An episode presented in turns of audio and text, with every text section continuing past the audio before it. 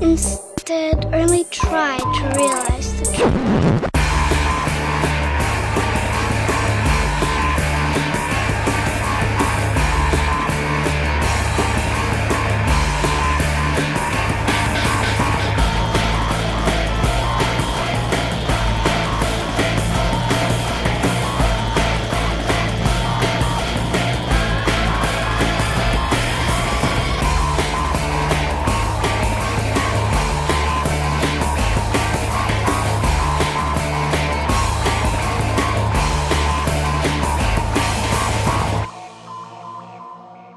Saludos amigas y amigos, yo soy Mario Alegre Femenías Y yo soy Rosa Colón. y esto es Desmenuzando.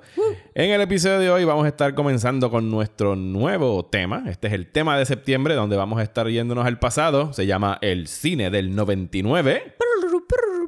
Q Party Like It's 1999. Not actually. y vamos a estar hablando específicamente, vamos, o sea, tenemos ocho películas a lo largo del mes eh, y dos que van a ser eh, exclusivas para la página de Patreon. Pero en el episodio de hoy vamos a estar hablando específicamente de American Beauty y Fight Club. Yes. Y ya saben lo que, lo que dicen de Fight Club. Así que ese episodio va a ser bien corto. Sí, va a haber como que 25 minutos de silencio. Pero antes de eso, vamos a calentar motores hablando de qué hemos estado viendo y consumiendo y escuchando durante la pasada semana. Rosa, ¿en qué- Yes. ¿con qué te has entretenido en estos últimos días? Pues estaba tratando de terminar el to-do list. So, usualmente cuando yo trabajo dejo los shows que no son muy este, visually challenging. Que no requieren mucho de tu atención. Eh, visual. Visual, ok. Porque, sí, porque entonces se convierten en radio plays. Ajá. Eh, porque son mucho talkie-talkie. So terminé The 100. Terminó brutal. Brutal. Y De con- 100 que hay dentro de esos que puedes escucharlos nada más. Pues yo paro para las peleas. Ok. Pero sí, cuando Clark está hablando, pues mira, Clark está hablando, que divino. O sea, son cinco sets, no hay mucho más que buscar ahí. Bless them. Eh, este season, pues fue un nuevo status quo y ya, y ya se dijo que el próximo season iba a ser el último. Y se sentía un poquito de eso de we're letting go of the past y nos estamos despidiendo de, cierto, de ciertos plot points que llevaban arrastrando un tiempito. Este es el sexto season. Este es el sexto season. Eh, pero entonces tú dices, diablo, pero ¿cómo van a terminar esto y te van a dejar interesados para el próximo season? And they did. They did. Este fue un final bien surprise Pikachu face. Y, y estoy como que súper pompeada para el, para el séptimo. Eh, y lo otro que terminé, ¿qué fue lo que terminé? Espérate. Lo otro que terminé, ah, fue Handmaid's Tale. Diablo, y con la cara que me lo estás diciendo. It was so bad. La- tercera temporada. oh, Está mala, mala, mala. Cuéntame, porque yo en Handmaid's Tale me quedé en el cuarto episodio de la primera temporada. La primera temporada está cool porque es el libro, ¿viste? El libro es bien cortito. Lo se- adaptan completo en esa primera lo temporada. adaptan completo menos el final, porque obviamente el libro tiene un final definitivo y la serie pues tenía que continuar. Ok. So, yo diría que el primer season es el strongest porque tiene un clear point. Lo que pasa es que en el segundo season se fueron muy sensacionalistas, como que, oh, let's up the ante and up the ante. Y tú estás como que desensitizing a la violencia que ellas están pasando. Y entonces llegó el tercer season y tú piensas, pues caramba, claramente ellos van a haber escuchado los Las, críticas y las quejas y van a, van a traer temas que hacen falta, como el tema de raza y el tema de... Y, de, y como que no. Entonces, este... Esto pasa en The 100 también. Cuando tienes un personaje principal que lo puede hacer todo y no le pasa nada, pues entonces se convierte como que en plot armor.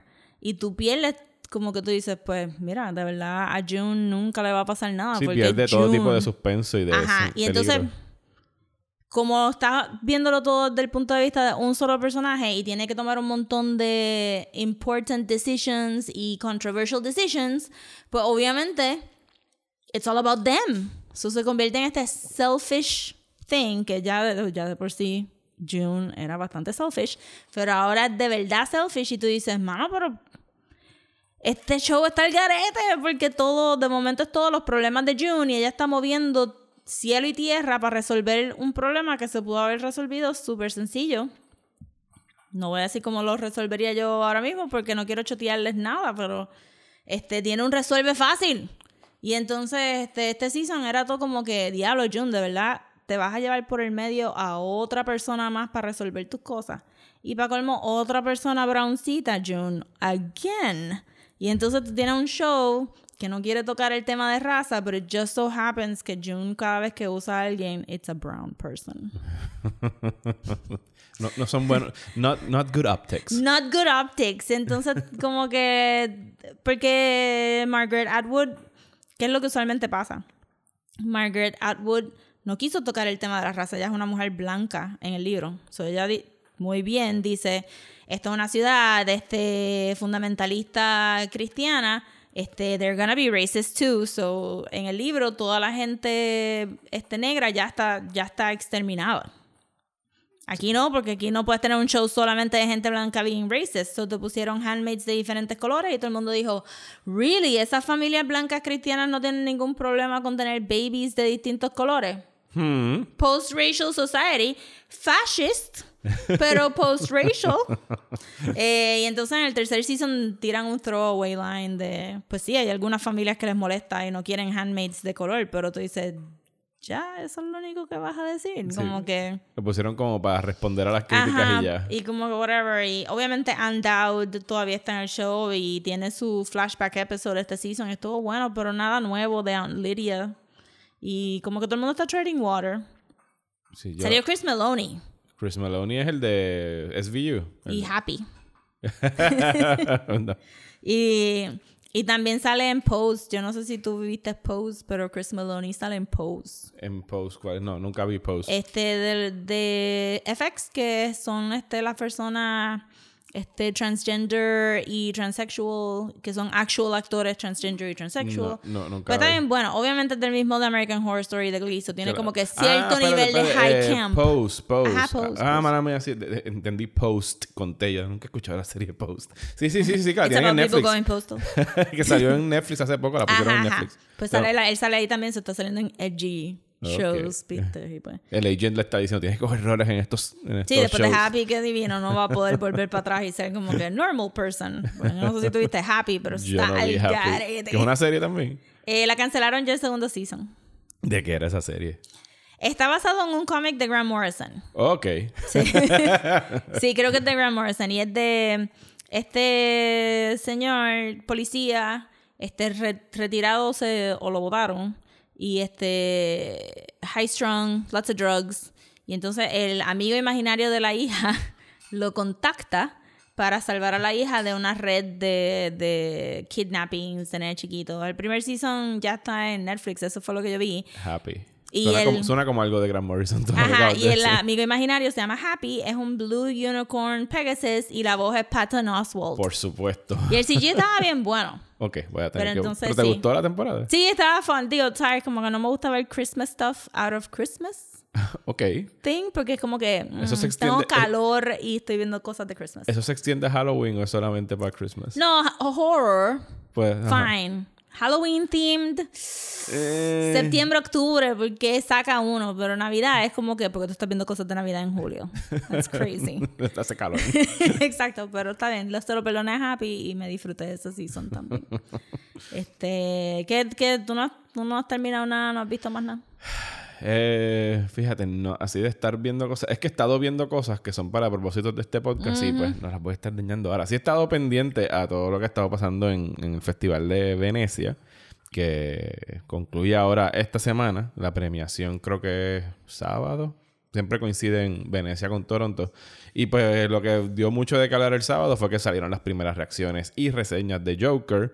Eh, ya tú y yo lo habíamos hablado informalmente, no creo que no lo habíamos dicho en el podcast. Yeah. Pero que la reacción fue prácticamente lo que esperábamos. O sea, todo el mundo está, la mayoría, o sea, si hay algo que todo el mundo coincide es que Joaquín Phoenix está cabrón en el papel y que hace una tremenda actuación y que sí se está tomando, el director Todd Phillips toma mucho prestado de la película de Martin Scorsese y The King of Comedy, que no sé si tú la has visto. No lo he visto, pero yo pensaba que, que era más Taxi Driver. Eh, tiene que tener algo del personaje de Taxi Driver, porque tienen que ver King of Comedy y Taxi Driver en el sentido de que pues, sus protagonistas son dos personas desajustadas, solo que el de King of Comedy no está tan desajustado como Ah, Travis Bickle. El de King of Comedy es un tipo que él quiere llegar a este show de como si fuera el Tonight Show, hacer stand-up y quiere ser una estrella y quiere que le hagan caso y quiere hacer a la gente reír. Y pues aquí el personaje de Robert De Niro está haciendo del papel del que era el host, del, Yeah. no del mismo personaje, pero está haciendo como que el rol de lo que hubiera sido ahí. Intercambiado roles. En general, pues, de la película como tal, pues temáticamente es donde todo el mundo ya está peleando sobre si tiene alguna validez, si está incitando a la violencia, si lo que está sirviendo es para incitar a, pues, todos los que son, sea, los grupos fascistas que están saliendo en Estados Unidos. Y si, sea, tienen miedo de cuando vaya a salir qué mensajes son los que van a recibir esa gente de un personaje como el Joker, que ya de por sí es un personaje que tiene como que este poder sobre la psiquis de personas desajustadas. Y que vayan a entender el mensaje incorrecto. Si es que la película tuviese un mensaje, yo no he querido leer en detalle, solamente he leído una reseña que te la Que compartí, sí, que no me fascinó. que no, no quiero entrar mucho en detalle de la película porque quiero ir a verla lo más eh, Yo imagino. desprejuiciado posible. Yo estaba viendo como que mucha gente en Twitter diciendo, ah, este Incel, the movie. Este, pero yo siento que, ¿qué puede hacer esta película que el Joker de The Dark Knight Ya no haya no incitado. hizo? Ajá, exacto, porque Yo creo que a lo mejor lo que, por lo que puedo entender por encimita es que lo están presentando como la víctima. sí, O sea, y eso es algo que el Joker de Dark Knight no lo hace. El Joker de Dark Knight es un tipo que llega a crear caos. Punto y se claro, acabó. pero las historias que él cuenta están hechas para, para como si él fuera una víctima, ¿verdad? Mi papá me hizo estos scars. Sí, pero el hecho de que la vaya cambiando tanto su historia de origen Claro, pero- es lo que lo mantiene como un enigma dentro del propio Sí, universo. y no tenemos absolutamente ninguna garantía de que este es el Joker Joker. No. Porque está fuera de tiempo. Eh, sí, es. Y creo que se llama Arthur. Yo creo que el del cómic se llama Arthur o no. El El ori- Joker, el- Nunca no ha tenido sé, nombre. Nunca ha tenido nombre. Pero ahora hay como seis Jokers diferentes, so whatever, DC. Pero la cosa es que, que él está hablando supuestamente con Thomas Wayne. No necesariamente quiere decir que, que es el Joker que, que Bruce va Pelearía a ver con él, sí, porque que estaría bastante 40 viejo. años después. Estaría viejo ya. Ajá, Phoenix exacto. So, eh, cuando yo vi el teaser, lo primero que pensé fue, no sabía lo de King of Comedy, pero pensé que era como cuando David Letterman traía a Harvey Picar, Ujú. como que traía a los loser types. Y yo pensé, pues, maybe... Para it- vacilárselo slash Ajá, entrevistarlo. Exacto. Y yo pensé, pues maybe entonces el Joker es este tipo que se cree que está tan, tan jodido. Este. Y que lo va a entrevistar y entonces empieza a ver que hay una influencia y qué sé yo. Y había visto los behind the scenes que la gente estaba tenía los signs de Eat the Rich, pero para mí eso es bien Gotham. Para mí eso no tiene. It just so happened que la película salió aquí porque Gotham siempre ha sido de class struggle y de los de abajo. Versus los de arriba. Ajá, y todo el mundo sabe que los de Gotham, ¿sabes? Los Gothamites son la gente más pendeja del universo, se dejan manipular por cualquier cosa, por cualquier medio, por cualquier lunatic. That's why Batman is there. Sí. Este, pero so sí estaba ready para estaba ready para que para que obviamente glorificaran un poco el Joker, por eso es que la película se llama Joker. Ujú. Eh, lo que, lo que, eso no me va a molestar eso tanto. Para mí, las personas que ya están influenciadas por el Joker están influenciadas por el Joker porque no hay ningún otro Joker que hayan, que, que iba a decir una vulgaridad, que no hay ningún Joker que Puedes hayan decirla. felicitado, no, de que, que hayan celebrado más que Heath Ledger en, Dark en The. Dark Knight y obviamente la versión de The Killing Joke este, que no veo que sale en esta película de Joaquín Phoenix. So, para mí, the damage is done. DC ha mercadeado ese Joker para arriba y para abajo. Y ha dejado que haga escante. So, una gotita más a ese océano. No, no le va a hacer nada. Lo que sí me preocupa un poquito es que, so far, parecería que todas las personas negras en la película van a ser background characters. y que va a ser el, el usual. What people suffer too, you guys. Me patearon en la calle. I know what racism is like. Es posible que eso también tenga que ver algo con las con las perdón, con las reacciones que he visto hasta ahora. Sí, mucha gente ha estado me han, me han tirado por Twitter y cosas. Mira todos estos scores, le dieron 10, le dieron A más y yo no es por ponerme snob, pero me están mandando scores de GameSpot y IGN No, pero son los fans. y todos los lugares donde frecuentan mucho de ese crowd del Gamergate. Así que no, no, no Yo me voy a dejar va a llevar estar- mucho por eso, Sí, scores. yo obviamente la vamos a ver. Claro que la vamos a ver. Este, yo, yo creo que va a ser una buena película, pero yo no voy a buscarle las cinco patas al gato a esta película, other than decir como que, you guys, more black people, please. Y Latino people, si en New York. Este estoy más pompeada para Birds of Prey. So. Yes, que de hecho el trailer sale esta semana. Yes, I'm so pumped.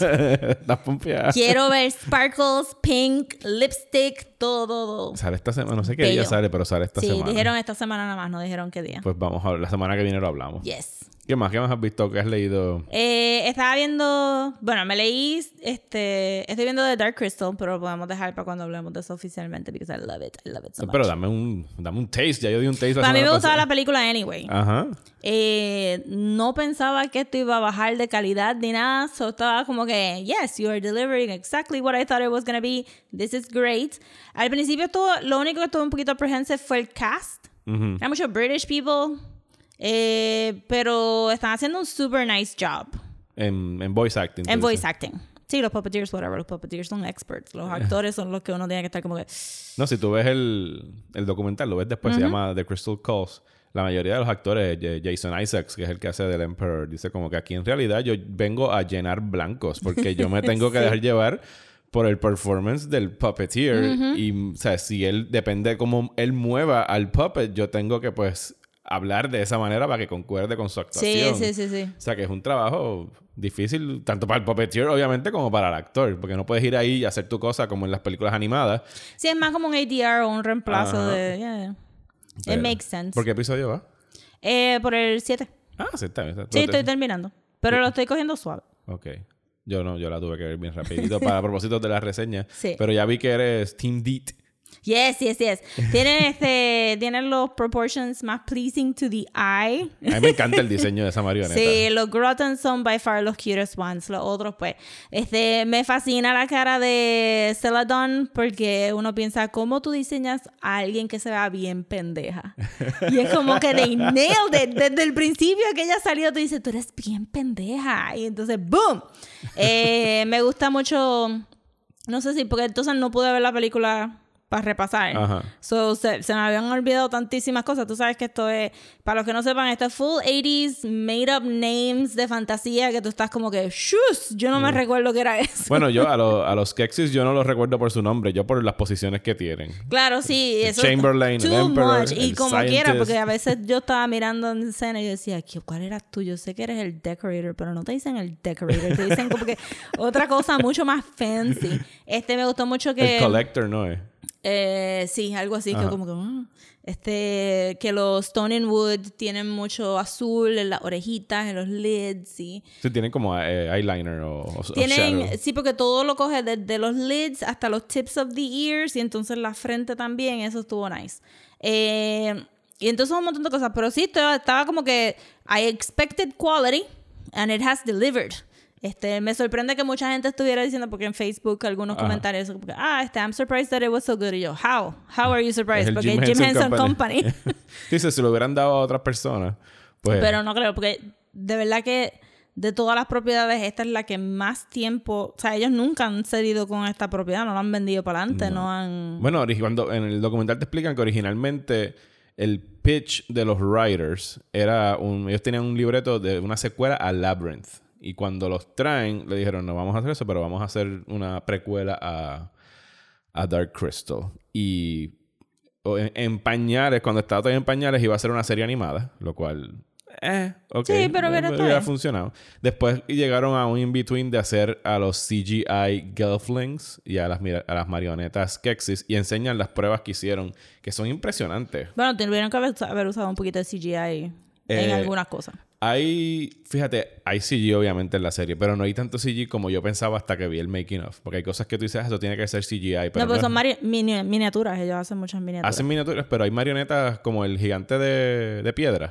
Es una marioneta. Solo que están borrando a los titiriteros en, que tienen los- el green screen y Sí, toda sí, la cosa. hace sentido, pero hay algunos camera movements que tienen que Ah, hacer no, no, CG y ya está. Yo creo que les añaden... O sea, que, que los puppets que están ahí son CG placement. Yo lo que, lo que leí fue lo que enseñan. Es que le añadieron un poco de blinking. Porque ellos pueden blink. Pero Sí. creo que le añadieron un poquito más cuando... Para hacerlos más Y las reales. lenguas. Y las lenguas y cosas Que se así. nota a veces. No me gustan las lenguas. Pero, pero sí, se ve impresionante y para me gusta emperador. mucho. Eh, ¿Qué has pensado de Mark Hamill en su voz? Que está haciendo el Joker. Está haciendo el Joker. Pero él se rindió porque también este, eh, cuando salió en Flash, este del, del Joker se estaba haciendo el Joker. Mark Es Hamill ya- tiene una voz, es el Joker. Él tiene, sí, sí. Lo que pasa es que No he cuando escuchado tiene que... de Chucky. Yo no sé si Chucky es el Joker. Después eh, tengo, Joel dijo que sí, que sí, que era Que es el Joker. que es el Joker.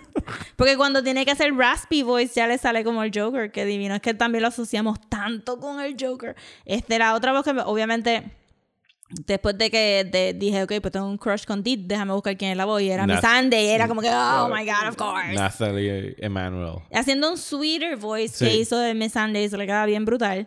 Eh, y entonces así viendo, por- porque el cast está medio difícil de leer en Internet Movie Database porque te los mezclan con los puppeteers. Ajá.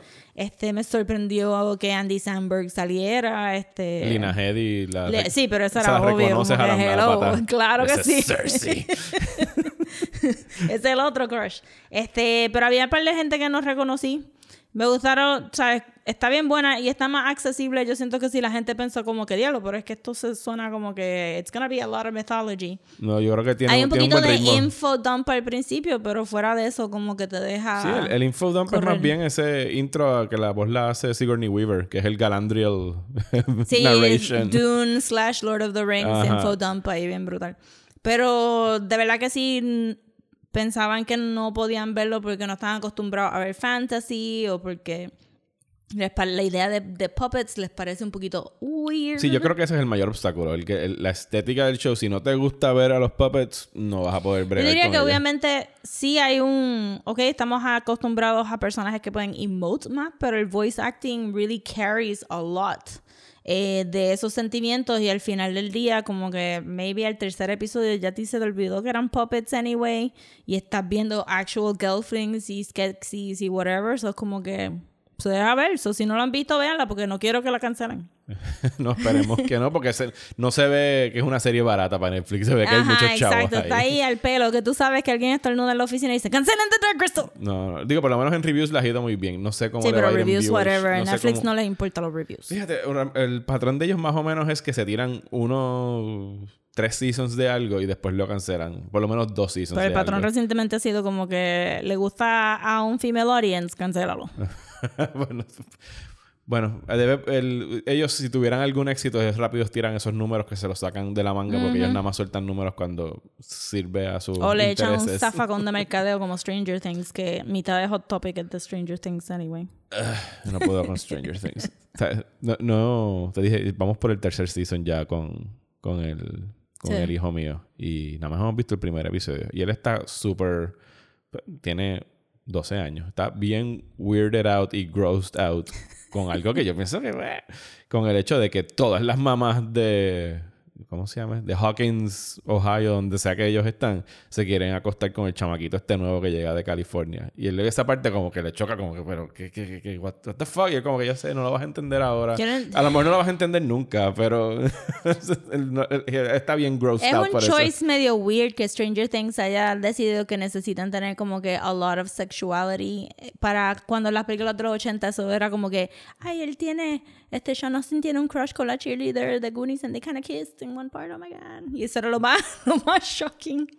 Pues ese fue mi update de Stranger Things. Algún día la acabaré.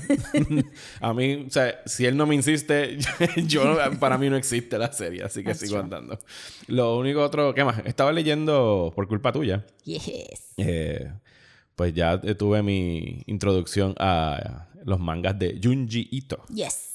¿Quién es Junji Ito? Para el que no sepa quién es Junji Ito, Rosa, como yo. Creador, de- el, el creador de horror manga. El creador de horror manga. Sí, yo creo que eso es una muy buena definición. Y fue a raíz de que la semana pasada eh, Adult Swim del Cartoon Network anunció que iban a estar haciendo una adaptación de, yo creo que el- el- la serie más famosa de él, ¿verdad? Que es Uzumaki. Yo no lo eh, Sí, yo diría, pero yo creo que Tomei es también igual de famosa. Pues esto es un, un cómic que él escribió durante varios años, un manga, que ya lo completó y van a hacer, creo que es una adaptación en cuatro episodios por el director japonés, no me acuerdo el nombre de él, pero fue el que hizo la serie de Mushishi, que es muy buena.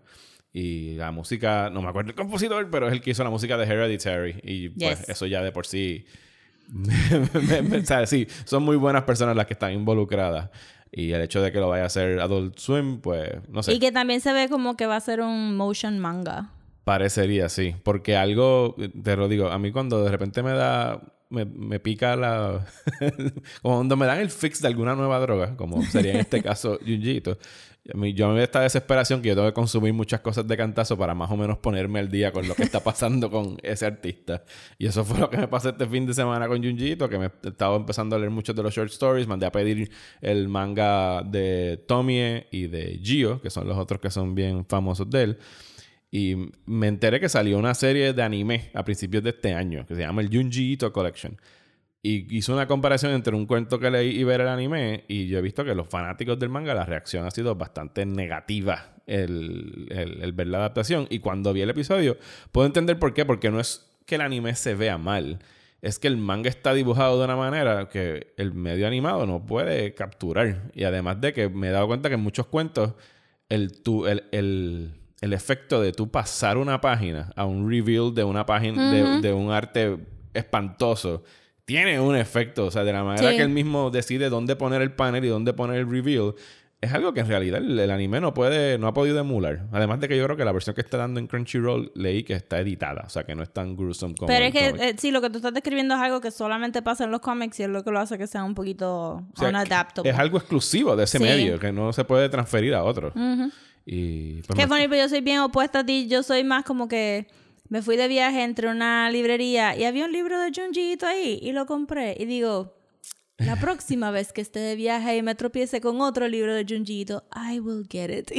y no busco nada de información. Y ya. Ya, me lo leo, lo pongo en el shelf y digo, ah, mira, de, de- vamos para tal y tal sitio. Ah, mira, otra librería. Ay, otro libro de Junjito. I can buy it. Y sigo por ahí como que no, no soy muy de, de research. Me gusta como que como si me hubiera encontrado a alguien en una librería. Como, hey. Bueno, yo, yo soy todo lo opuesto. Yo tengo que cons- all, all you can eat catch up. Junjiito. ¿Cuánto tú te has leído? Tú has leído varios Eh, de los tengo shorts, ¿verdad? Uzu- Uzumaki, tengo tres de las colecciones de los shorts. Sé que me falta otro. Y Dissolve the Classroom, que es un manga chiquitito. Que no lo he visto como que en Prestige. Porque si- pues ya de por sí, si me dejan, pues entonces voy a tropezar con las mismas colecciones bonitas de hardcover. Pues Ajá. esas son las únicas que quiero comprar. Pero el manga de Dissolve the Classroom lo encontré y dije, adiós, mira, ¿verdad? Porque todos los otros son hardcover, ¿verdad? Hardcovers bien bonitos con pastel colors, que me encanta, como que... Pero son las portadas nada más, adentro y blanco y negro. No, adentro blanco y negro. Ok. sí, sí. Y Sí. tienen cositas extra, como había uno, se me olvida ahora mismo, había uno que te dice, ah, te vamos a poner cuáles fueron las inspiraciones de los short stories. Y literalmente es un párrafo de dos oraciones. I was thinking about balloons. So I thought, what would happen if balloons kill people? That's it. Esa fue mi inspiración. y te ponen como que las anotaciones de él en japonés y son como que cosas, cositas así, doodlecitos, you know, como que, this sheds no light.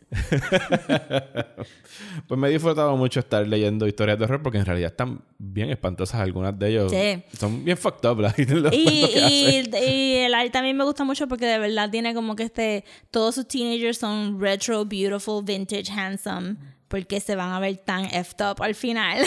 Y me ha pasado, no sé si soy yo, pero me ha pasado que de la manera que él dibuja, a veces hasta que no hay una, no lo contextualizan o alguien dice una oración, no sé discernir si, esto- si es un chico o una chica. ah, sí, yo también, yo asumo que todos son mujeres hasta que Ajá. hablan. y, Ah, ok, so, no, ok. Está O sea, bien, vamos a volver para atrás. Ok, Ah, pues no soy yo entonces. Sí, porque todos son bien feminine soft. Ajá. A propósito, porque, porque el, entonces la, el disconnect es más jarring. Este, pero sí, después esperen más cosas de Junjiito de nosotros. por ahí. Sí, eso está por ahí en el calendario para, cooking. para 2020. Yes. Así que pendientes a eso. Algo más que tengas que añadir aquí al bullshiteo. Vi Scary Stories y me leí los primeros dos libros. ¿Qué tal? ¿Cómo te fue con Scary Stories? Pues me gustó mucho. Me gustó mucho. Este, La película. La película. Ajá. Los libros también. Ajá. Pero los libros, no, los libros no era lo que yo esperaba que iba a ser, pero estaban cool. La película estaba súper fun. Este, si todavía está en el cine, pues véanla. El final estuvo, pues ahí, pero whatever. Bueno, al final lo dejaron abierto para hacer Scary Stories 2. Claro, yo hubiera pensado que ella pudo haber abogado un poquito más por ciertas cosas, pero está bien. She said what she said. Yo estuve un poquito en el cine como que, wow, en serio, yo creo que pudiste ab- haber abundado más en, en tus petitions, pero está bien. Eh, me gustó como, como they framed the stories y las historias estaban gross. Había mucha cosa gross. Como que gagging gross. So lleven a sus hijos, traumatícenlos. Yes, ya yo lo It's, uh, sí. It's like fun y no es, no es soft PG-13, es un poquito es gross. Eh, y los libros eh, son folk tales, yo no sabía. So son como que literalmente son scary stories to, to tell in the dark y son short, de una página, dos páginas. Si sus nenes les gusta el horror y no son muy, como que no son muy pompeados para leer, Yo diría que estos libros están súper chéveres porque no son muy challenging reads y los pueden actuar y los pueden como que declamar si quieren. So, Ya yo le mandé a pedir los libros al, al mío para... Las ilustraciones están hardcore. Él, él está como que medio dudoso. Porque él le gustó, él le gustó la película, pero específicamente la del Red Room todavía no, no le da mucha gracia. la de Red Room porque está en el tercer libro. Eso Ok. es la otra cosa que en la película cogieron de, de los tres libros. So no, no puedes leerte uno y ya está. ¿Y has leído algunas que tú dijeras, wow, quiero ver esta en la próxima secuela de la Hay película? par, hay par, pero este son muchos ghost stories, son muchos como que yo creo que la película hizo un- una buena manera de update them, aunque no es updated, porque obviamente la película pasa en los 60. Pero este que hay una que, que son tan basic que tú las puedes moldear a lo que tú quieras y funciona. Han habido un par de cosas scary. Especialmente hubo una de la de los usuals you gotta get out of the house the call is coming from the house Ajá. este pero de la manera que él lo termina porque él dice que la nena estaba recibiendo muchas llamadas y eran solamente riéndose. Ajá. pues entonces la operadora le dice imagínate tú explicarle a un nene rotary phones operators este la operadora le dice you gotta get out of the house. The calls are coming from inside the house y cuando la nena se va con, con los niños que estaba babysitting cuando miran a la escalera el tipo está bajando y dice and he just smiled peculiarly y es como que, what the fuck? este, so te deja esa imagen de alguien super deranged, pero deja que tú llenes mucho los blanks. Yo creo que ahí es donde viene que los nenes chiquitos lo encuentren tan scary, porque entonces los nenes están como que... Eso es tan bueno, tan bueno. Bueno, pues de cosas espantosas que están pasando en los 60 en el horror, vamos a pasar a cosas espantosas que están pasando en Suburbia Yes. en 1999.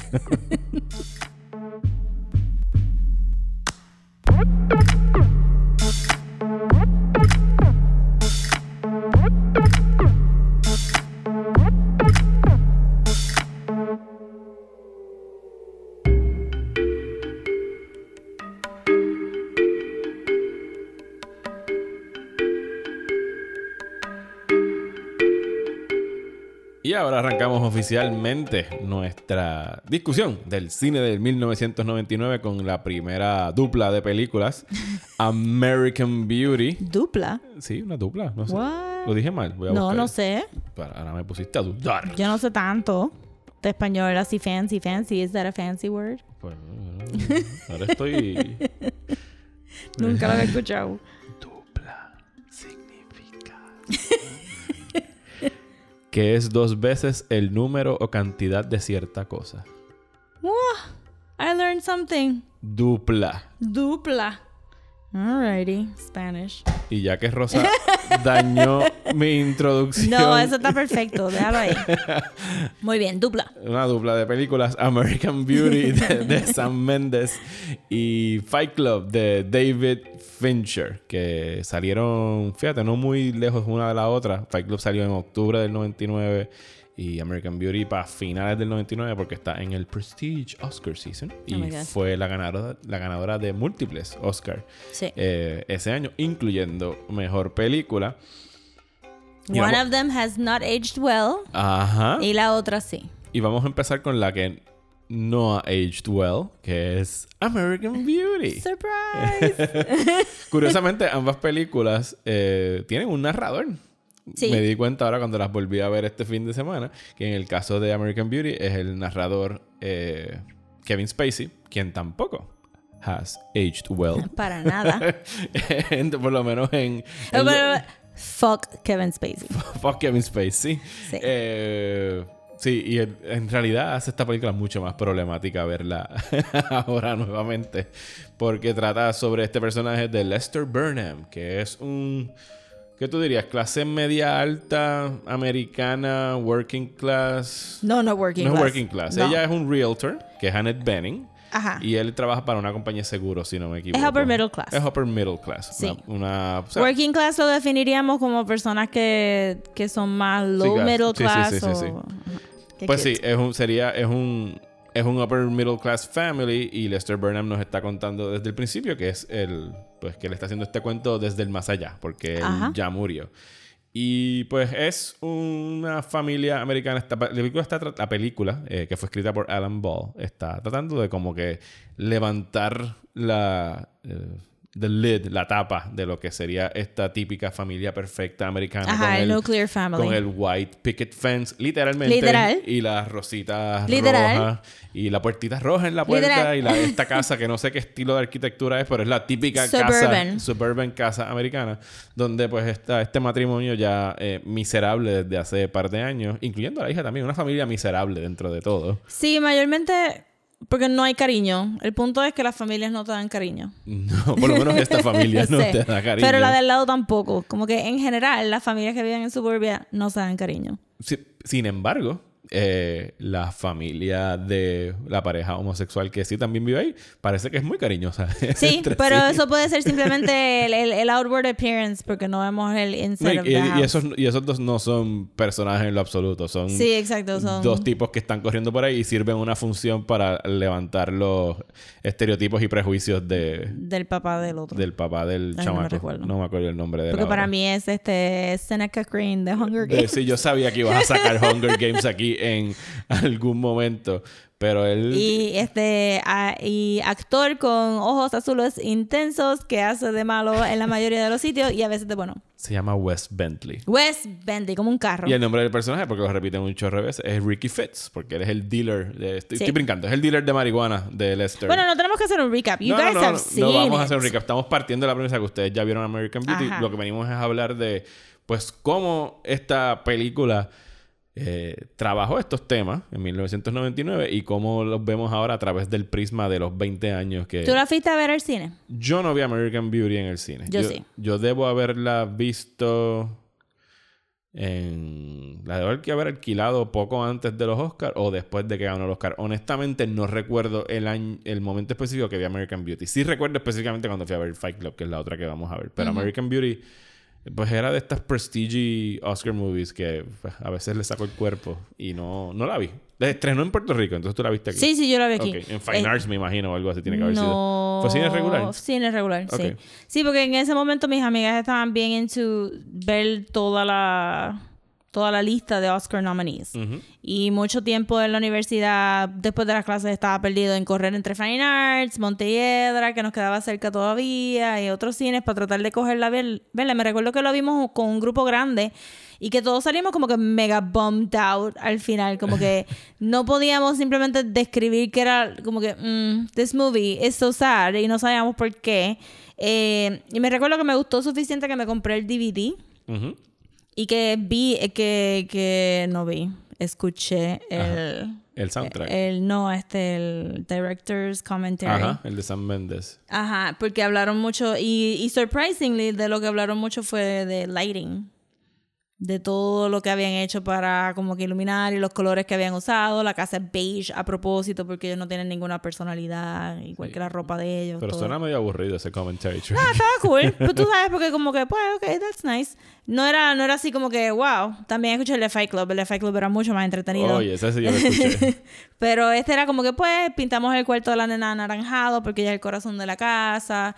Este, eh, es- escondimos luces por todos lados para siempre iluminar la, la carita de Thora Birch y todas estas cosas. Pero no había mucho más. I mean...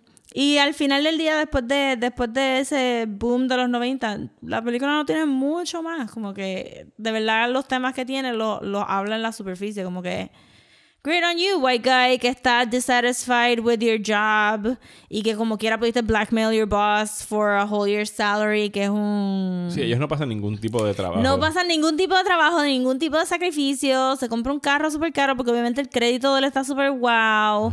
Y está como que, ay, mi esposa ya no quiere bailar este topless en el roof under the... De esto. Y si estuviera slumming it en New York, estuviera más feliz. Es como que... En realidad es una... Mira. Es un retrato bien patético de lo que es el average middle age crisis de... Sí, bajando como que I get que en, la- en los 90 pues estás bajando de ese pues economy boom porque los 90 tuvieron un poquito mejor economía de lo pero so no me estás vendiendo anticapitalista. He doesn't get rid of his stuff. He buys more stuff. He buys the stuff que tenía cuando era chiquito. Sí, porque está Cuando- teniendo una, un, un arrested ajá, development. Está ajá, regresando exacto. a... Ah, ¿por qué no puedo ser teenager otra vez y fumar Ajá, pasto? porque no puede ser free. Voy a ver las películas viejas que a mí me gustan. Es como que, loco, tú tienes chavos para hacer eso y más.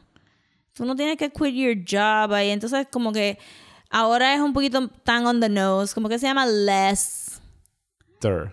porque he's less.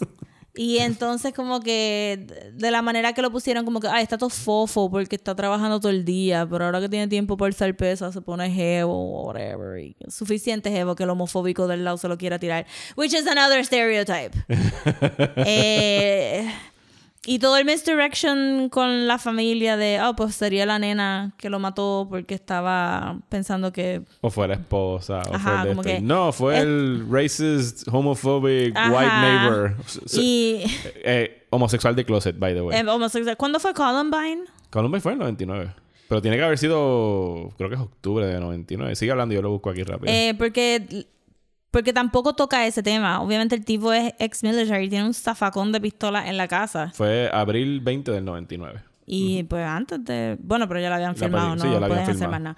Pero que tiene ese tema que no tocan at all. Como que, ah, es suburbia, pero tiene un zafacón de pistolas que puede matar a alguien con impunidad. Y la idea de que nunca lo cogen. Nazi Lover, porque tiene También Nazi lover. I platos de mean, nazis. ve esa familia era interesante. Posiblemente más interesante que la Sí, no, de verdad, porque la esposa se veía como que super abused o catatónica, que es esta mujer que se ha ganado ya un par de Oscars también. Un Alison- Oscar, Alison Janney, varios. Emmy. de- Ajá, pero que es tremenda actriz y aquí leí después que ellos, ella tenía más líneas de diálogo, creo que aquí tiene dos, pero que se las cortaron en, en edición porque pues querían ponerla pues ya físicamente como víctima de maltrato de décadas al punto de que ya es un espectro. Exacto. Que funcionó. I mean, la, la familia del lado como que se veía más como que I get it, that guy has issues, has problems y lo está manifestando en contra de su esposa y de su hijo y su hijo está pasando por una pseudo rebellion. I mean, solamente en el 99 tú podías pensar, I have other drug dealer friends that will take us in and we will live a life. Ajá. Y estamos vendiendo eh, marihuana a dos mil dólares la, la, Ajá. la bolsita y es como, que, por what? favor, ni en weeds. Entonces, es como que, so, Military grade sí, weed. sure, sure, sure, sure, sure, sure, sure, sure, sure, sure. So, que al final, como que cuando la estabas viendo en la época, tú puedes decir como que, well, it's a pretty, it's a pretty well-made movie. No, no, no, está muy bien hecha, muy bien actuada también. El cast es Ajá, sólido. Y tú dices, pues sí, este tipo está crazy tirándole a la nena chiquita. Este, la película trata de decirte como que, but she initiated too, como si eso fuera consent. Ajá. Pero, eh, y, y hay mucho razzle dazzle con los pétalos y la manera que él se imagina. Obviamente, por lo menos la película trató de, de decir como que no, no es ella, es la idea de ella, ¿verdad? Eh, él no está attracted a un small child. Está Está attracted a- al, a la- al, al youth. al youth, a- exacto. ajá. Entonces, pues la metáfora de las flores, ya no sé qué. So, fantástico. Por lo menos llegar, por lo menos, ¿sabes? Low bar, pero por lo menos. Este, No lo hacen menos creepy, sobre todo después de todo lo que aprendimos de- Exacto, de, pero, Kevin Spacey. pero la película como que no llega, no hace que él cruce esa línea para que tú digas como que, ah, well, está bien, he deserved to die. Este, pero, pero cuando la veía, cuando salimos del cine era como que, pues sí, como que es un nice dramón de los Oscars, nos gustó un montón. Eh, pero invariablemente se convirtió en una de esas películas que you just remember por la escena de la bolsa plástica volando en el, en el Porque background. se la han tripeado hasta más no poder y con muy buena razón. Pero es que desde, pero es que hasta nosotros habiéndonos gustado mucho la película por meses fueron, ah mira, American Beauty, cada vez que tú veías una bolsa por ahí flotando en la calle. Eh, Es pres- pretentious as fuck. sí, pero de hecho, cuando tú no sabes mucho de cine, it kind of, como que you don't see the pretentiousness. Tú dices No. como que, ok, puede ser el flow de la película, pues está bien. Pero pasaron los años y invariablemente se te olvidó que esta película existía. Sí, no es una, no es una. De hecho, yo no la veía hace mucho tiempo, ahora que la vi este fin de semana. Eh, y hablando de lo de la bolsa, de acuerdo al speech que dio Alan Ball, el guionista, cuando ganó el Oscar, eh, el origen de American Beauty es esa bolsa. Porque él, se estaba, él estaba sentado en, creo que fue en el World Trade Center Plaza, cuando vio un paper black flotando en el viento. Y esto le inspiró a escribir una película. Así que Alan Ball posiblemente tiene algún paralelismo con Ricky Fitz. Alan Ball fue el que eventualmente fue a crear eh, eh, Six Feet Under y otras series de televisión muy populares. Que Six Feet Under yo encuentro que es muy- depressed. eh, sí. re- depressed. Creo que... No sé si es gay, pero creo que sí. Yo creo que sí. Sí, ¿verdad? sí, yo siento que sí. Ok. Pues, pues sí, está la famosa escena esa de la bolsa donde tienes que... ay. Alan Bollock. es que hay beauty in the world todo el tiempo y no podemos verlo, y etcétera, etcétera. Y sí, pues se pone pretenciosa, eh, como que película eh, de arte. Es la primera, no sé si es la primera o segunda película de Sam Mendes, pero definitivamente la, la que catapultó su carrera por la próxima década hasta ahora. Ajá, encontraste Y no hizo más nada, ¿verdad? Sam Mendes. Como que, ¿qué más hizo que era...? Él hizo Little Children, que también tiene que ver con, pues, suburban white eh, couples, diría yo. Hizo eh, Road to Perdition. Perdón, él no hizo Little Children. Él hizo Revolutionary Road. ¿Tuviste Revolutionary Road con Kate Winslet y Leonardo No, DiCaprio? pero, pero sé. Pues esa es, esa es American Beauty, pero en los 50s. Porque este matrimonio descomponiéndose. Eh, dirigió Skyfall de James Bond, hizo Road to Perdition. Hizo, hizo películas mejores que... Ah, Road to Perdition. Este, Alan Ball es gay. So, sí, tenemos como que aquí un queer thing going on con estas dos películas.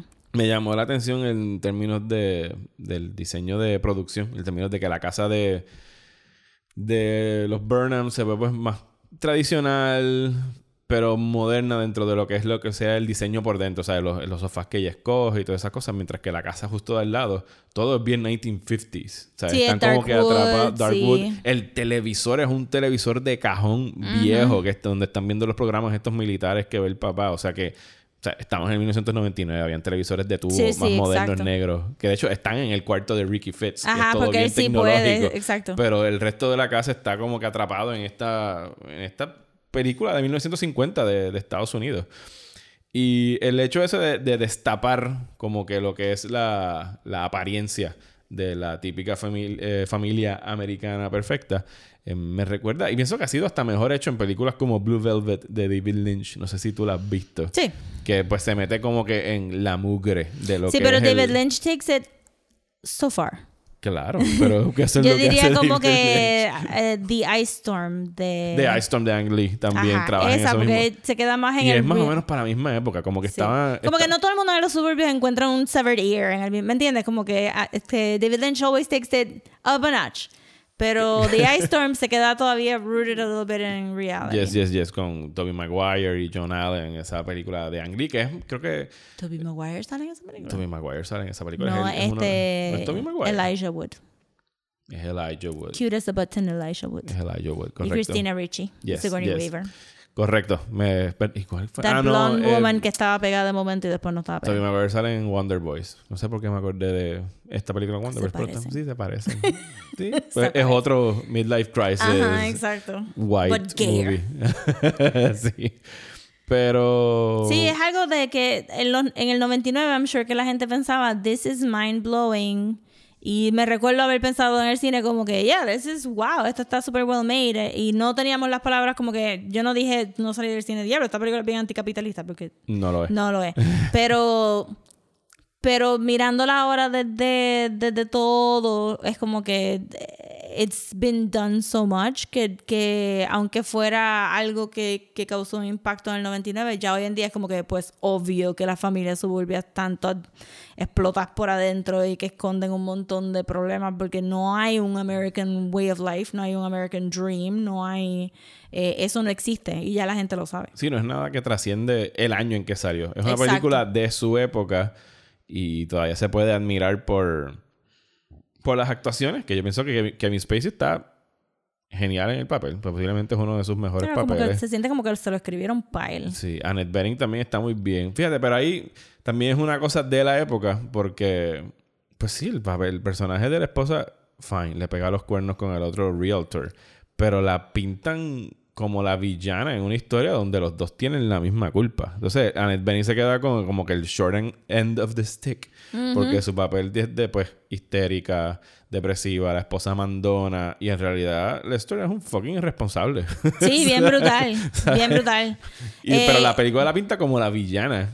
Sí, porque yo, la película quiere decir que ella estaba más aferrada a, la- a los Al, mate- trappings. al materialismo. al materialismo, pero él, él estaba súper arraigado al, al Se materialismo. compró un carro. Ajá. Porque era el carro que siempre quise. Ajá, exacto. Y, y también estaba como que, ah, she's fixed on appearances. Pero él también, él empieza a work out porque he's fixed on appearances. He wants to look younger. he Porque wants to look... quiere tirarse a la amiga de su hija, porque en algún momento los escucha hablando de que, ay, yo me tiraría. Ese es el catalítico Sí, para eso. bueno, sí, un poco, Yo me pero- acostaría con tu papá si estuviese. Claro. Pero yo siento que era como que eh, ese era su et- ella es su gateway a be young.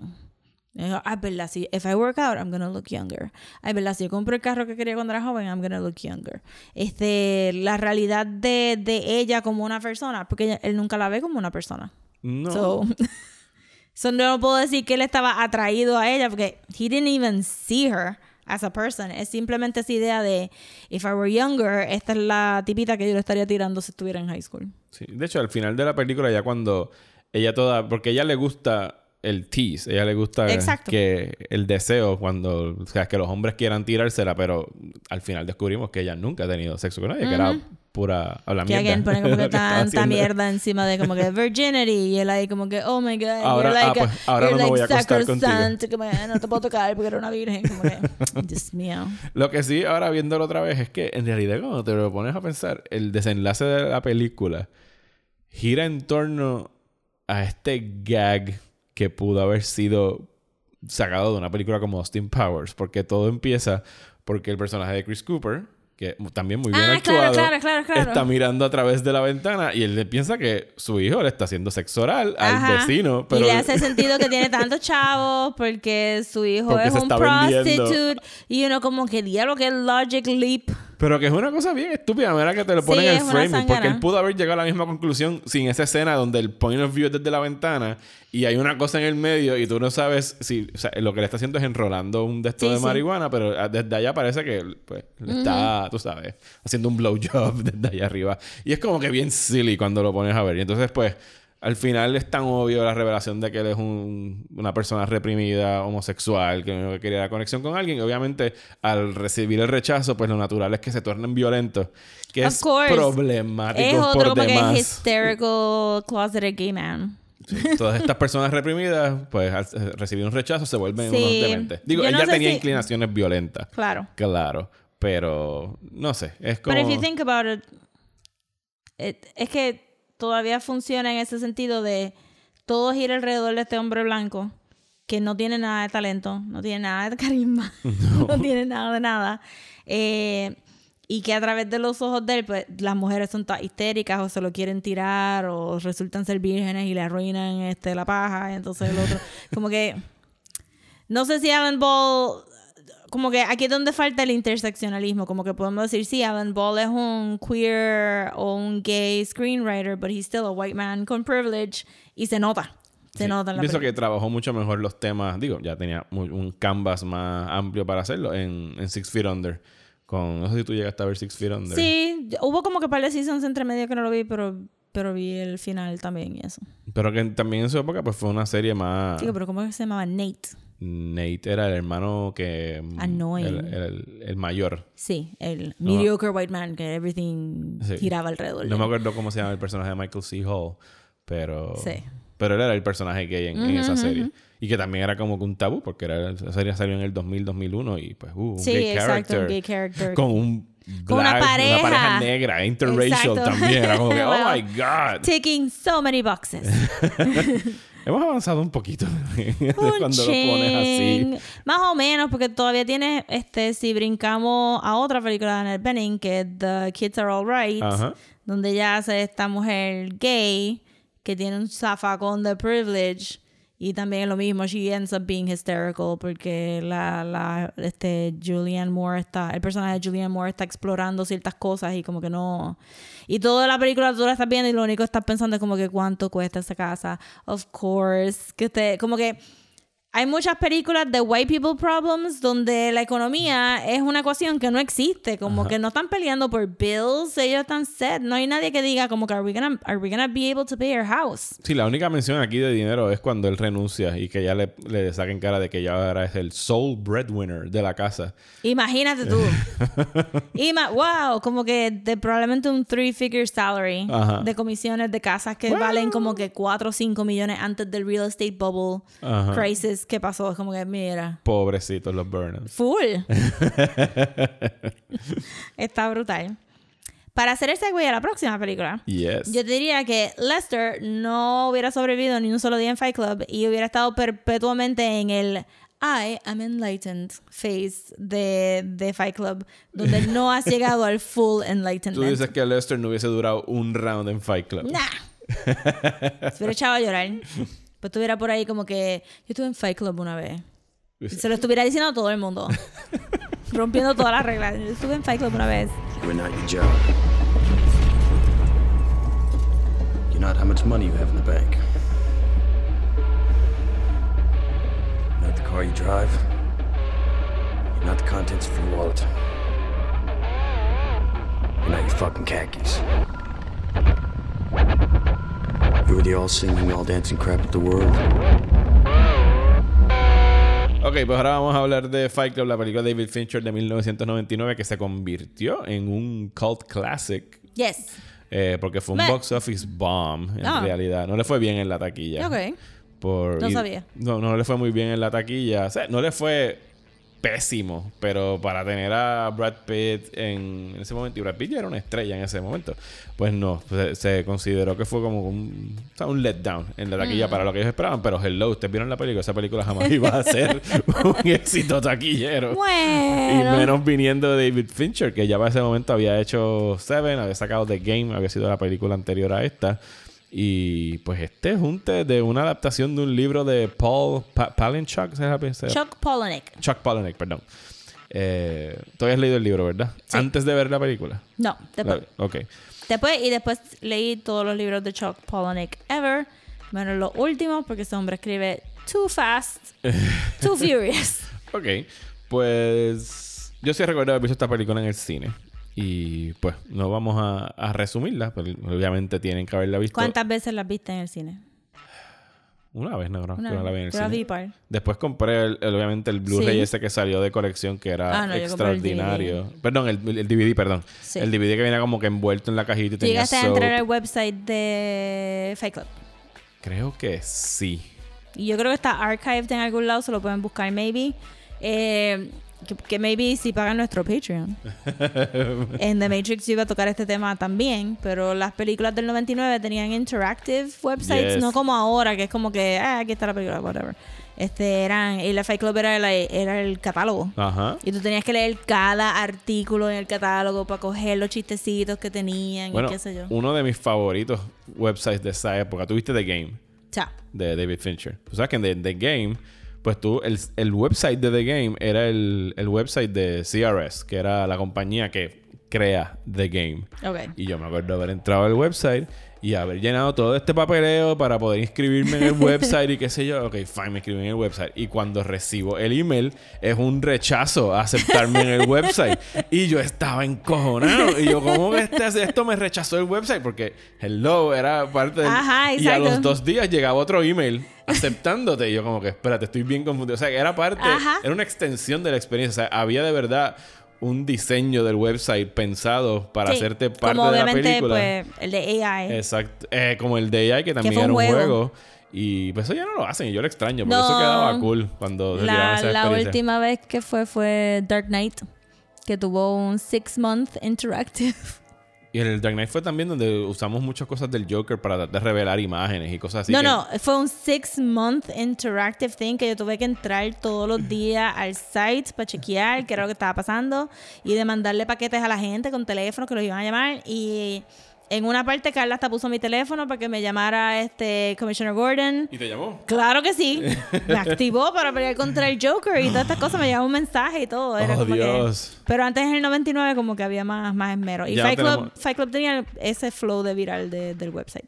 Pues, pues sí, a mí me gustó mucho el, el DVD que salió, era uno de los mejores DVDs que han salido, que de hecho es otro el, el diseño del DVD se, se tripeaba la película, el FBI Warning cambiaba y tenía un FBI Warning Ajá, escrito por Tyler Durden. Eh, ahora mismo el Blu-ray, que lo tuve que poner los otros días, yo no me acordaba, pero cuando empieza lo que sale es el menú, eh, un menú de Never Been Kissed. lo que Sí, sale ¿verdad? cuando lo Eh, pones. sí, sí, sí, no me acuerdo sí, si es la misma para el DVD. Yo creo que era otra película así fresita, pero no, No, me era- recuerdo de eso, pero sí me recuerdo que yo, de este, para donde yo trabajaba, yo mandaba a pedir este Blu-rays y DVDs para, y, y los daba en la clase, y imagínate mi sorpresa. que, Ah, ok, what? Esa es la época cuando los DVDs tenían Easter eggs, que ya es otra tradición que se Mira, ha perdido. El de Memento. Yes, el de para poder ver la película. Tenías que escoger Y unas en la palabras en clase. un orden específico. Y yo en la clase.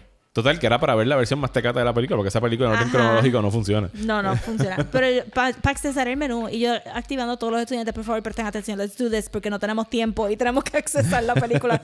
sí, súper brutal. Pero Fight Club estrena en el 99, no le va muy bien en la taquilla porque Hello trata sobre, pues, este... Ahora sabemos que trata sobre toxic masculinity. En el momento o el primer viewing se podía pensar que, que glorificaba masculinidad. Sí, porque era todo, era un guys movie Ajá. de ir a pelear en barras underground y ser como que el más tough. We're not men anymore because we know what a duvet is. Ah. como es la frase que él dice, we are we're a generation raised by single mothers, single class mothers. Ajá, exacto. Como que, the- oh my God, the horror.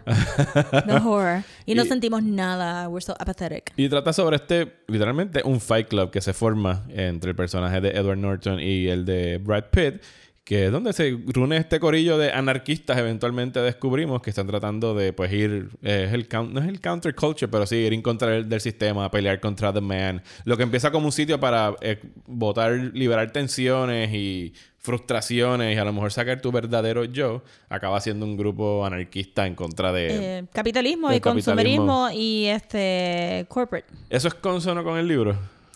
El libro es más interno y más dark. En el libro, Darla tiene un papel más grande.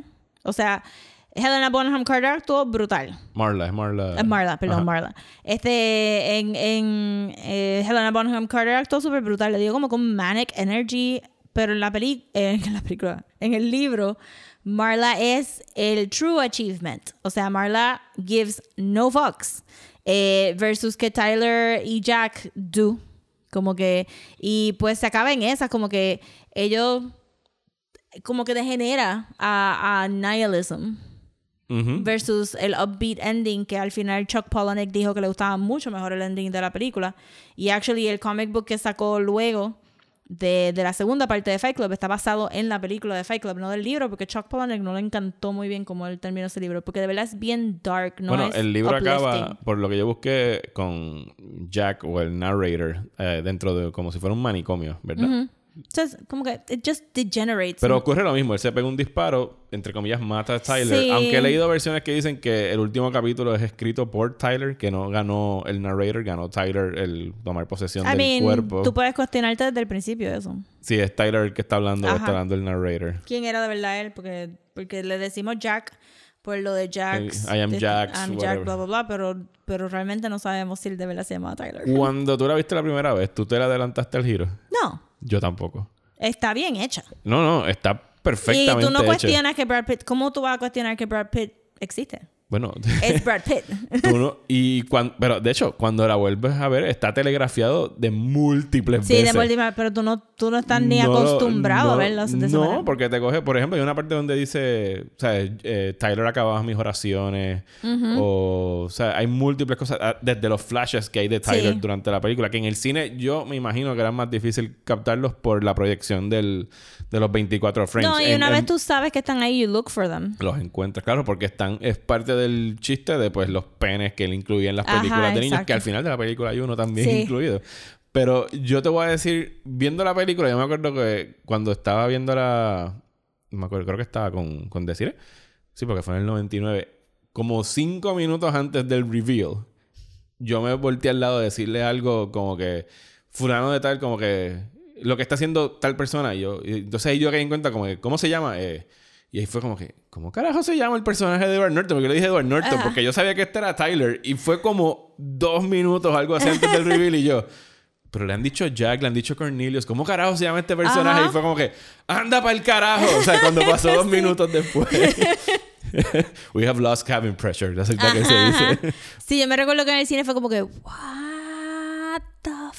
fuck? Y después era como que, it- ok, pues todo makes sense. De momento toda la película cae en makes sense. Y que esa fue una época que hubo como un resurgimiento de muy buenos twist endings, porque De fue el mismo Sense. año de Six Sense. El, el final de, de Seven es la madre de los twist Sí, endings también, también. O también. sea, el de The Game tenía otro twist ending al final, de que si el game no era. Sí, y no había, no había spoiler culture todavía, so No. tú no te enterabas y cuando salías del cine, you made a point not to mention Sí, it. claro, porque no le podías chotear la película a alguien.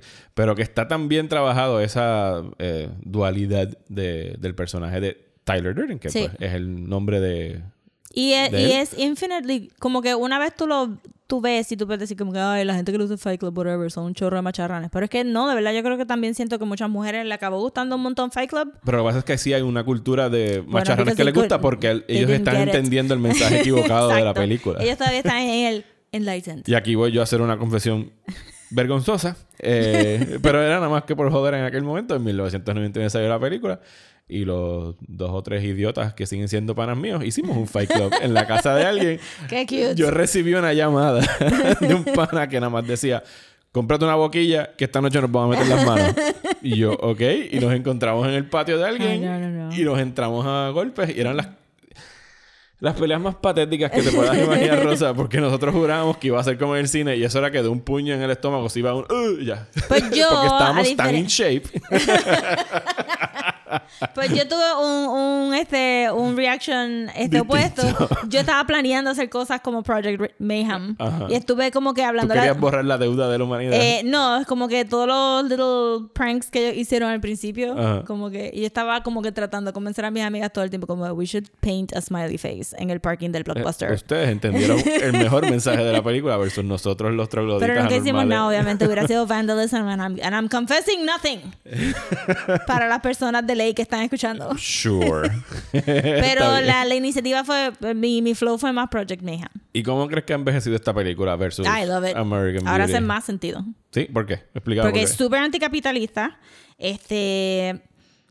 Realmente es una bobería, pero el, a nosotros nos deshumanizan mucho como trabajadores, como de- Consumidores. Y pues tiene, his name is Robert Paulson. Ujú. Este, a- al final se le da el, el honor de ser una persona en Project Mayhem, pero realmente a nosotros se nos quita mucho nuestra identidad este, Y en que él la lo dice en un, sociedad. en un speech, le dice, "We're- somos con- consumidores, that's it, no somos Exacto, más somos ninguna otra cosa. wallets, somos números y entonces his name is Robert Paulson todavía resuena.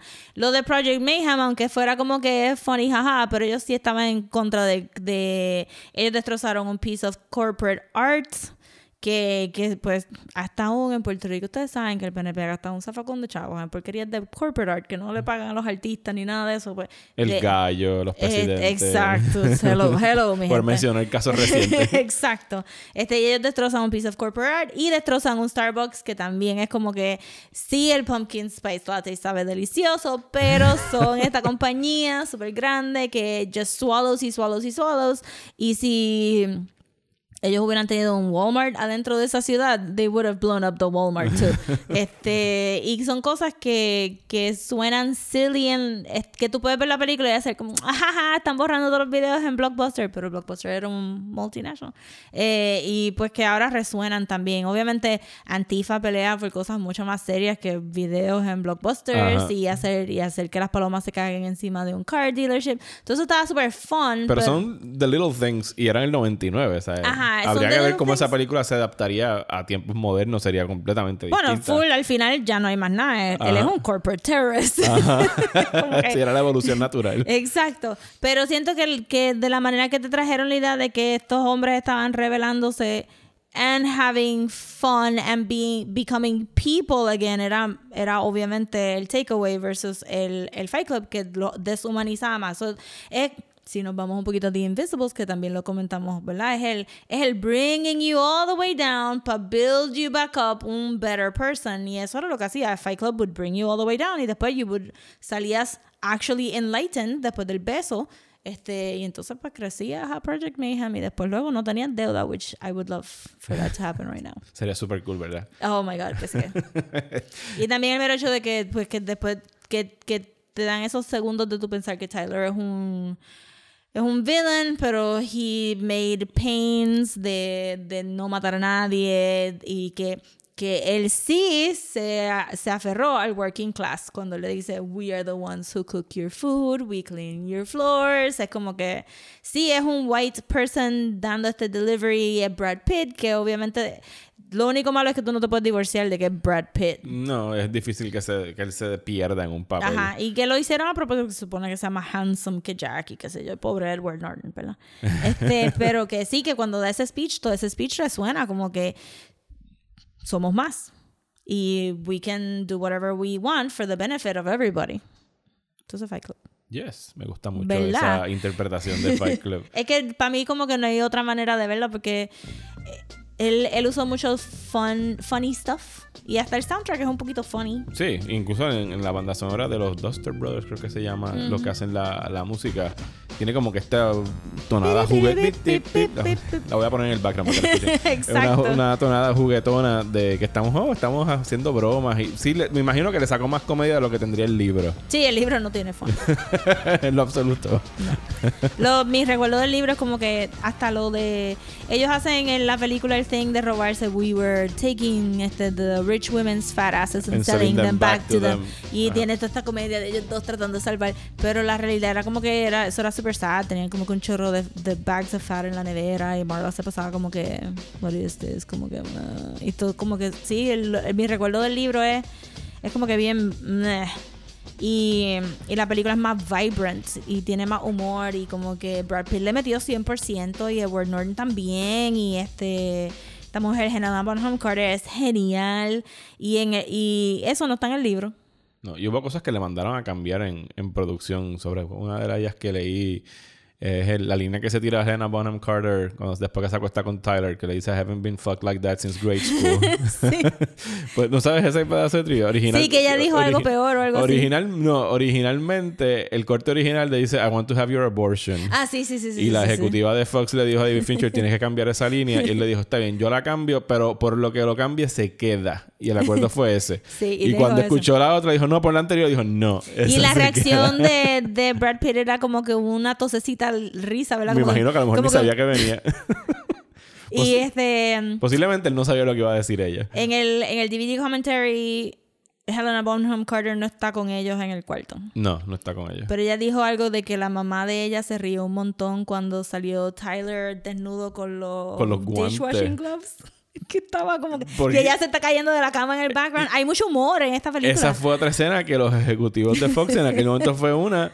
La querían cortar. Le dijo el hecho de que el tipo sale y es un gag. ¿Por qué tiene washing gloves? ¿Qué sé Who yo? knows? But it's hilarious. Imagínate tú por qué. Pero que en los test screenings que tuvieron, lo- el- los, los dishwashing gloves eran la mayor carcajada de la película. Dijeron, pues déjala. I Pero es que es tan hilarious. De verdad que, que hoy en día Fox no hubiera sacado esa película. No, no, no, no, no. Bueno, fíjate, bajo Fox, en aquel momento Bueno, creo que era... Searchlight, ¿no? el Fox Searchlight la hubiese sacado hoy día, Sí. no Fox, el estudio Ya, ya, principal. Y menos ahora bajo su nuevo corporate overlords. No, y este, además de eso, el set design, el costuming design, todo estaba on point. I mean, hasta el pelito de Helena Bonham Carter, ella tiene dos cuernitos toda la película, pues tiene moñitos porque she's the devil para ellos, ¿verdad? Eh, y la película infinitely quotable. Sí, la secuencia de créditos. Para mí David Fincher tiene de las mejores secuencias de créditos en todo el cine. Sí. Desde la de Seven, que para mí es... Que es la escena que te chotean toda la película sin tú darte cuenta Sí. que te están choteando toda la película. Y esta que empieza con esa banda sonora súper rabiosa saliendo desde pues la Supuestamente el cerebro. del cortex donde estaba Tyler hasta por la por la boca, por la pistola y qué Ajá. sé yo. No, y- se ve genial. Y también hizo lo mismo. eh, Girl with the Dragon Tattoo tiene un tremendo opening. Sí, eh, it was such a scene. shame que no pudo haber sido mejor esa película. ¿A ti no te gustó Girl with the Dragon Es Tattoo? que yo vi primero la, la Yo las vi las originales. A mí me gusta más este, me gusta más la El actriz. Rapace. Ajá, sí, que Rapace. se me olvida. Eh, ah, Mara, Rooney Mara. Sí, forgettable. La, la not the better eh, Rooney sister. ¿A ti te gusta más Kate Mara que Rooney Mara? Sí, porque American Horror Story she's so funny and she's so cool. Ah, ok. Tal vez que no he visto American Horror Story. Sí, como que la otra Rooney tiene como que un tongue in cheek, como que ella sabe, ella sabe lo que está haciendo y pues Rooney Mara is so serious acting. Ella, que, ella es Kate Mara. es La Ah, otra, a mí. me gusta más Kate Mara. Pues sí, yo pienso que Fight Club eh, it holds up perfectamente bien y si en todo caso es hasta más relevante ahora que en Sí, yo siento que es un poquito más relevante. 1999 versus American Beauty, que es como que, ah, pues este pedazo de, de trivia. Ajá, y los dos trataron como que eh, mm, American Beauty trató de ser profunda con sus temas de queerness y sus temas de, de anticapitalismo and it just felt really Y flat. se queda en la Y superficie. Fight Club no tiene, no tiene implicit queerness. Este, Chuck Palahniuk llegó a salir del closet mucho, mucho, mucho, mucho, mucho tiempo después. Este, pero la, la, el flow de Jack y Tyler es, es un poquito queer. Como que aquel se está bañando, el otro se está cortando las uñas, están hablando de los pies. están- Andan en las batas rositas. Ajá, hay ajá. una intimidad entre ellos dos, Es un obviamente. matrimonio en esa casa. Exacto. Ajá. Hay una intimidad que, que va más allá que estos dos personajes masculinos que estuvieran este broing it up en otra película. Aquí era como que, pues sí, obviamente somos, somos hermanos slash whatever, whatever. Así O sea que yo todavía uso para terminar las conversaciones como que this conversation is over. y a veces pongo el GIF en la conversación, güey, this conversation, y se cierra la puertita, it's over. O sea que tú sigues citando mucho a Fight Club. Ah, cada vez que yo me recorté el pelo cortito, yo decía, like a space monkey, ready to fly into space. I really liked it. Es bien quotable también. Sí, no, tiene tremendas líneas y... eh, Uh, en un Halloween, ok, espérate, déjame sentarme. ¿Qué pasó en Halloween? en un Halloween se me olvidó disfrazarme para el trabajo, so simplemente me escribí en un papel, I am Jack's, este, sense of whatever, whatever, si me lo pegué en la t-shirt y ya estaba ahí. Perfecto. Yes. The best movie ever. Stop.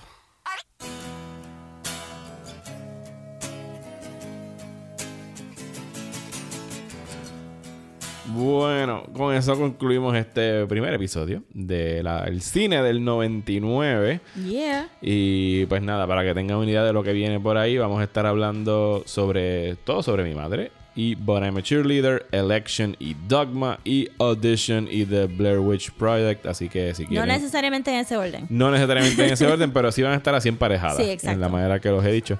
Así que si quieren revisitarlas, si nunca las han visto, los invitamos a que lo hagan. Y pues, Y para añadir en el Patreon a la discusión, vamos a estar hablando de The Phantom Menace Yes y The Matrix. y The Matrix. Así que los invitamos a que vayan por allá a patrocinarnos desde un dólar hasta cinco dólares si les interesa, si quieren y pueden. Se los agradecemos. Les agradecemos que apoyen, les agradecemos que nos escuchen, les agradecemos que les digan a sus amigos que escuchen Desmenuzando. Yes. y que nos sigan a través de las redes sociales que son En Instagram, at Desmenuzando. En Twitter y Facebook, at Desmenuzando Pod. Y en el Gmail es desmenuzando el podcast at gmail.com. Yes, ahí me pueden seguir como Mario Alegre en Twitter e Instagram. Y a mí como at Comics. Nos vemos la semana que viene en otro episodio de Desmenuzando. Yes. Q, eh, ¿cómo se llama? Where is my mind?